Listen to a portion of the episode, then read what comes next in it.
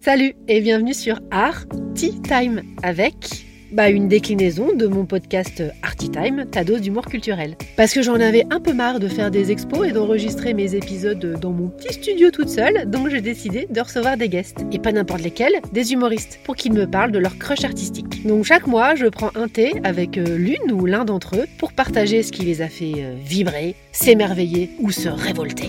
Il ne manquait plus que toi pour être complet, alors va faire chauffer la bouilloire ou la cafetière, hein, ça marche aussi, pour partager un art tea time. Bonne écoute Bonjour mes petits curieux, alors je suis hyper, absolument, mégaphoniquement heureuse euh, de recevoir pour ce premier épisode de Art Tea Time, bah avec Laura Gazal. Euh, Laura Gazal, bienvenue.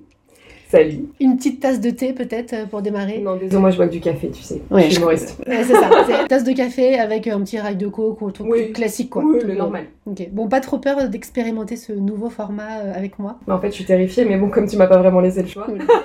donc euh, Laura, bah, pour préparer notre discussion, je t'ai demandé quel était notre, euh, enfin ton crush euh, artistique, et je te laisse l'honneur d'annoncer euh, de qui tu veux nous parler. Alors, c'est vrai que tu m'as demandé euh, de te livrer une œuvre qui euh, m'aurait euh, bouleversée euh, dans ma vie, et c'est vrai que quand tu m'as dit ça, j'ai tout de suite su de quelle œuvre j'allais te parler. Euh, ça, c'était dans l'instantanéité. Et juste après avoir euh, raccroché avec toi, je me suis dit merde, j'ai deux problèmes euh, avec ce choix. Petit 1, bah, c'est quand même tristement banal. Hein. Désolé, mais on va pas aujourd'hui parler d'un artiste méconnu ou genre oublié injustement du grand public. Et deuxièmement, et c'est surtout ça que je voulais désamorcer direct, en fait, il se trouve que l'artiste auteur de cette œuvre est une personne euh, exécrable. Enfin, était une personne exécrable? Le teasing de malade. C'est le gros gros teasing, tu vois. Et euh, bah, en fait, euh, clairement, c'était, euh, le- si tu veux, l'archétype du, de, de l'hétéro-patriarcat qui mettait son entourage sous emprise, qui était auteur de, de violences sexistes, sexuelles, pédocriminalité. Bref, la liste est très longue. Et, Et on est ravis d'en parler on aujourd'hui. est ravis d'en parler, voilà, parce que tu m'as dit qu'on était là pour se marrer. Et donc je me suis dit, tiens, marrons-nous d'entrée de jeu. Et donc, donc voilà, donc gros problème parce que je crois de moins en moins qu'il faut séparer euh, l'homme de l'artiste, Coco Roman. Euh, et du coup, euh, ça m'a ça mis dans un vrai dilemme. Et en même temps, euh, quand tu me dis, est-ce que t'as déjà eu ce crush artistique Et ben, je l'ai eu qu'une fois, quoi. Une, une seule fois. C'était il y a 20 ans. Euh, donc euh, j'étais loin de savoir tout ça, tout ça sur cette, cette artiste à l'époque. Roulement de tambour, tambour. c'est Guernica de Picasso. Yeah. Alors pour ceux qui l'auraient pas en tête, hein, donc c'est tableau de Picasso effectivement, qui est en noir et blanc, qui est exposé au musée Reina Sofia de Madrid. Il me semble que c'est d'ailleurs là que tu as eu ce crush. Tout à fait. Peint en 1937 euh, pour le pavillon espagnol de l'Expo universelle de Paris la même année. Alors toi Laura, euh, on peut dire que tu as un parcours atypique, alors je dirais pas faire le parallèle avec euh, toutes les gentillesses que tu as dit sur Picasso, mais le, le parcours atypique bah, professionnel, culturel, artistique. Alors c'est un mot super à la mode, hein, atypique. Je pense qu'on en a tous entendu parler, les personnes qui touchent à tout. Alors, Picasso était aussi un touche à tout. Le lien est Oh tellement trouvé avec cette intro. Euh, sculpteur, céramiste et bien sûr peintre. Euh, bah, toi, tu as eu plusieurs vies. Tu as eu récemment un spectacle. Et je voulais savoir comment toutes ces vies interagissaient et puis se nourrissaient du coup entre elles. Euh, bah, en fait, moi j'ai la sensation que toutes ces vies sont quand même euh, reliées par euh, un dénominateur commun qui serait l'écriture. Donc, effectivement, comme tu l'as dit, j'ai un spectacle qui s'appelle Rosé Piscine, qui est un one-woman show, donc à vocation humoristique. Et par ailleurs, je suis depuis maintenant une douzaine d'années réalisatrice de films. Donc, ça c'était une première reconversion, puisqu'avant je travaillais dans la communication. Et, et je suis aussi chroniqueuse pour le magazine So Good, un magazine euh, sur euh, l'impact positif notamment. Donc, euh, donc finalement, c'est des, des exercices différents, mais où on a quand même toujours une patte d'écriture au départ. Quoi. Alors c'était une toile engagée, hein, parce que Picasso l'a peinte pour dénoncer le bombardement de Guernica lors de la guerre d'Espagne. Et je me suis demandé du coup si indirectement t'étais pas tombée amoureuse de cette toile sans le savoir à l'époque, mais parce qu'au fond t'as une, t'as une âme de guerrière, tu l'as bien prouvé en intro, euh, et que tu t'es déjà engagée dans une mission euh, euh, telle qu'elle soit. Écoute, je sais pas, parce que ce, ce, ce coup de cœur, je l'ai j'avais 20 ans. J'étais à Madrid pour euh, l'Erasmus, tu vois, donc euh, en stage à l'époque euh, là-bas. Et, et c'était. Je suis pas une grande férue d'expo, enfin, c'est vraiment pas un endroit où je me sens spécialement bien, parce que j'aime pas trop le monde, j'aime pas trop la foule. Donc en général, je vais assez vite. Et, euh, et je sais pas si à l'époque j'étais déjà tellement engagée dans quoi que ce soit, enfin en tout cas je me cherchais pas mal. Euh, et c'est vrai que voilà, je suis rentrée dans cette pièce et après la, la, la peinture elle est, elle est monumentale, enfin je sais plus exactement combien de mesures, mais enfin il me semble que Oui. c'est euh, de l'ordre de 3 sur 16 quoi. Exactement. C'est un gros truc et euh, bon déjà évidemment il te strike euh, assez rapidement. Alors sur, la, sur le contenu effectivement il est d'une violence inouïe visuellement. Euh, Peut-être qu'il a contribué à constituer la guerrière que je suis aujourd'hui. Mm. Alors toujours pour mes, pour mes petites recherches pour préparer cet épisode, j'ai découvert que le premier mot que Picasso aurait prononcé, c'était pise, de lapis, signifiant crayon en espagnol. Alors je pense que pour les autres, nous autres, communs des mortels, ton premier mot euh, a dû être probablement le même que moi, papa ou maman. Euh, mais si toi, t'avais pu choisir ton premier mot, ça aurait été quoi? Waouh. Ouais, ouais, ouais, oui. On est, on est dans des questions euh, hautement intellectuelles. Eh ben, j'ai un peu envie de dire, c'est marrant parce que là, tu m'as replongé euh, dans, euh, dans cette année euh, espagnole et du coup, qui a été marquée par d'autres événements forts. Et du coup, le mot qui m'est venu quand t'as dit ça, c'était nunca más.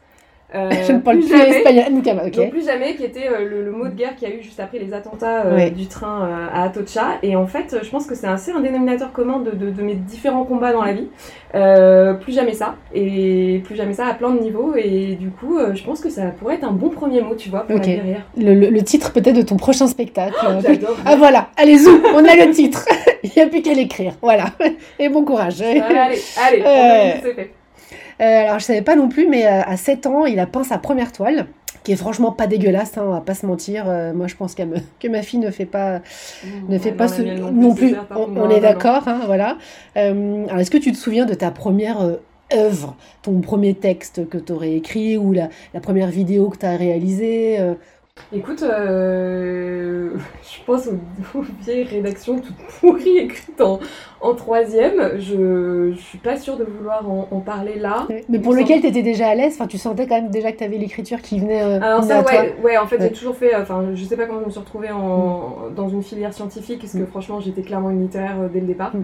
Euh, non, j'ai toujours écrit, Mm. aussi loin que je me souvienne. Mm. Euh, et non, les premiers trucs où j'étais vraiment à l'aise, c'était plutôt des petites nouvelles Mm. que j'écrivais dans mon petit journal intime sur, sur, sur, sur déjà l'histoire de ma vie très courte de l'époque.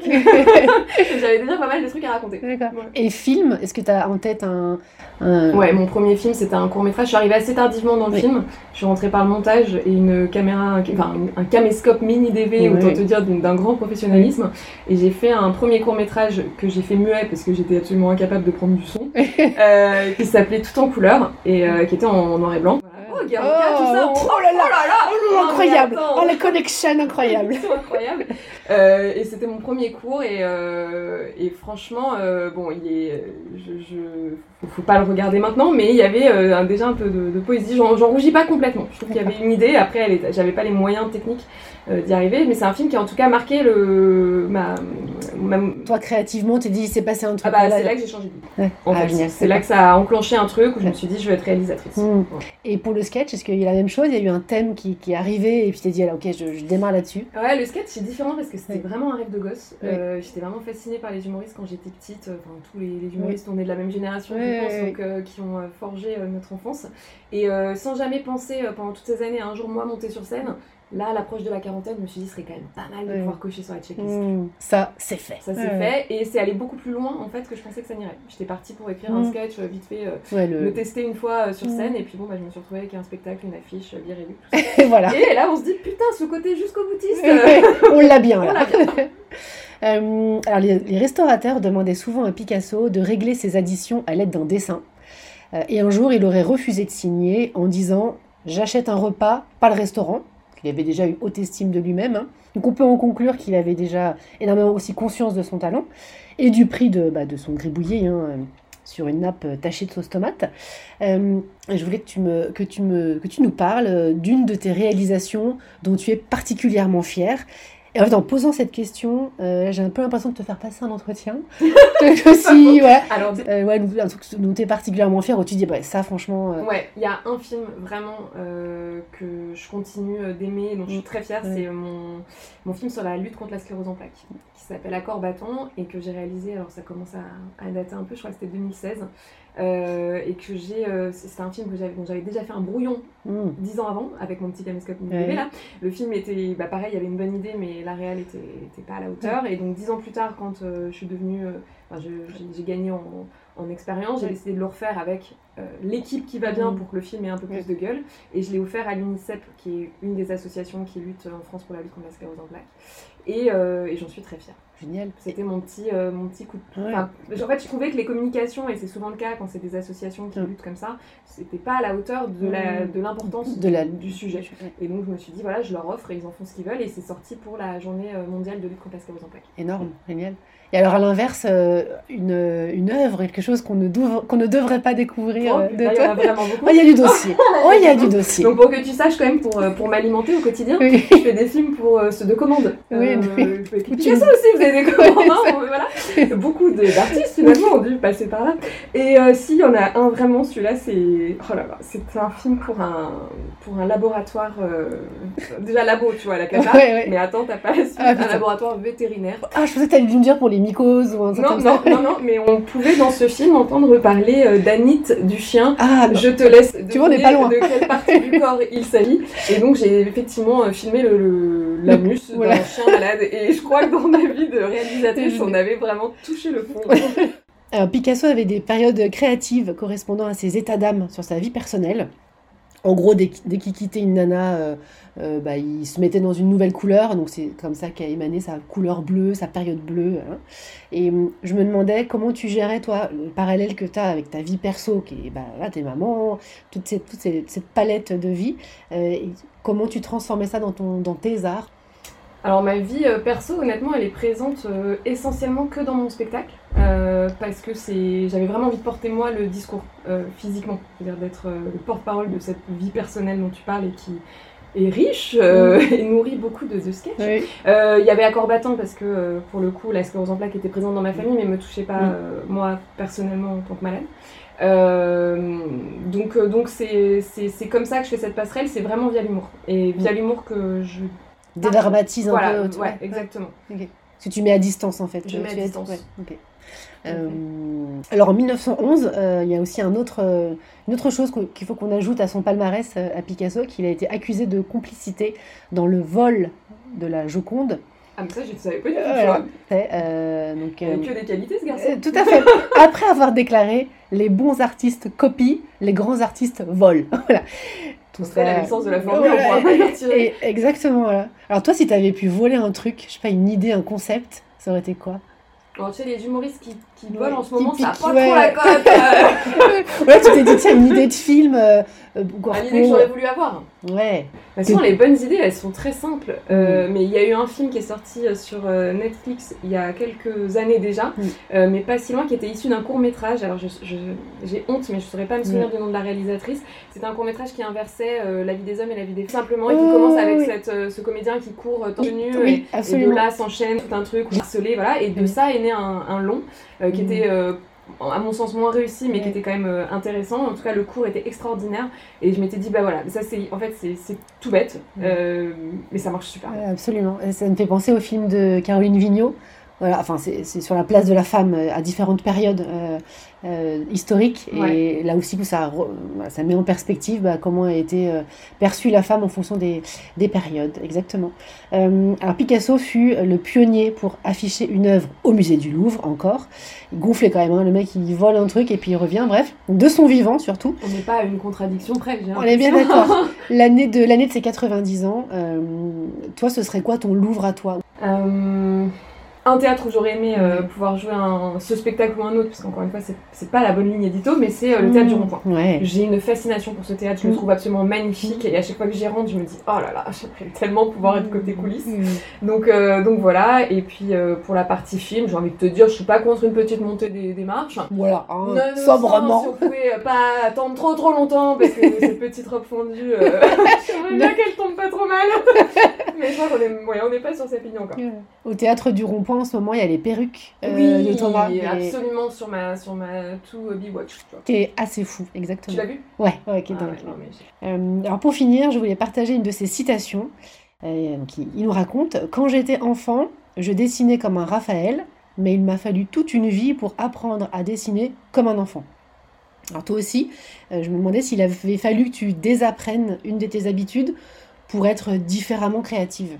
Alors, on m'a essayé de m'apprendre plein de techniques pour être créative. Euh, Il y en a plein, on en Mm. parle tout le temps. Et en fait, je réalise euh, là que moi, euh, c'est l'absence de discipline qui me permet d'être euh, créative et que tout ce que j'ai essayé de me forcer à faire comme exercice pour l'être n'a pas forcément fonctionné. Euh, donc en fait, euh, j'ai envie de dire non, c'est le seul truc que ça m'oblige à faire, c'est de déconnecter, enfin c'est de, de prendre le temps d'observer le monde. Hmm. Et ça, c'est un truc que j'ai pas forcément le réflexe de faire parce qu'on est tous dans nos vies, euh, en Oui. tout cas ici parisiennes, euh, de 1000 à l'heure. Mais euh, dans ce 1000 à l'heure, regarder, s'arrêter deux secondes et observer autour, Oui. c'est- ma source d'inspiration. Bah, merci, merci beaucoup Laura Bah, pour le temps, pour ton accordé. Alors euh, il y a en ce moment euh, Picasso et la préhistoire au musée, euh, de- pas de la préhistoire, mais musée national, non, de l'homme, musée de l'homme.